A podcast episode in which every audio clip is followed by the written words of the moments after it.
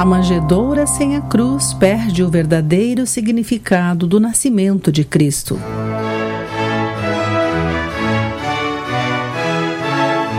Olá, querido amigo, seja bem-vindo à nossa mensagem de encorajamento do dia.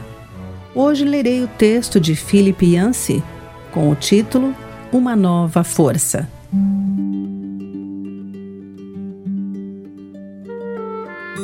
Quando o padre jesuíta Mateu Ricci foi à China, no século XVI, coletou amostras de arte religiosa para ilustrar a história cristã às pessoas que nunca tinham ouvido sobre isso.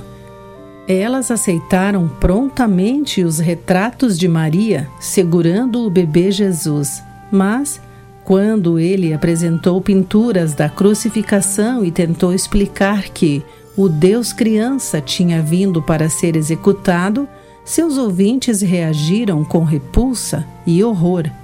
Eles não podiam adorar um Deus crucificado.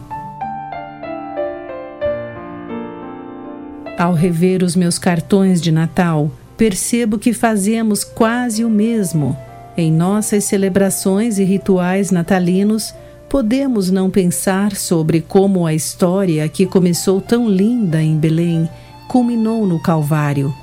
No relato da história de Natal feito por Lucas, apenas uma pessoa, o velho Simeão, parece aprender a misteriosa natureza do que Deus fez acontecer.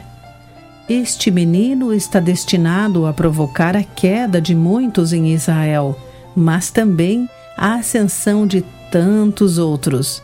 Foi enviado como um sinal de Deus, mas muitos resistiram a ele. Simeão disse isso a Maria e, em seguida, previu que uma espada lhe atravessaria a alma. Simeão sabia que aparentemente pouco tinha mudado. Herodes ainda governava, as tropas romanas e ainda ocupavam Israel. Nos bastidores, tudo tinha mudado. A redenção prometida por Deus tinha chegado. Querido amigo, guarde isso em seu coração. Aqui foi Clarice Fogaça com a meditação Pão Diário do Dia. Desejo a você um feliz e abençoado Natal.